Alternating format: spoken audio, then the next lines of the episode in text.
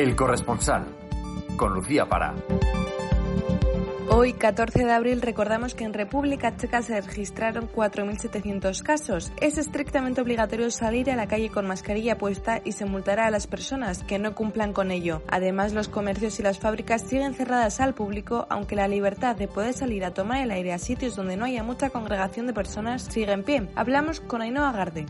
Buenas. A día de hoy están registrados en Chequia alrededor de unos 6.000 casos por coronavirus y unas 150 muertes. Eh, actualmente siguen el pie las medidas tomadas hasta ahora y se ha estimado que será obligatorio llevar mascarillas hasta junio. Em, por otro lado, el gobierno checo también está barajando el mantener el cierre de fronteras a turistas hasta el año que viene, aunque esto no es una medida definitiva por ahora. Y eso sí, debido a la creciente bajada de casos y a las rápidas recuperaciones, se ha decidido que el día 26 de abril de este mes la mayoría de personas vuelvan a sus trabajos algunos negocios comiencen a abrir poco a poco.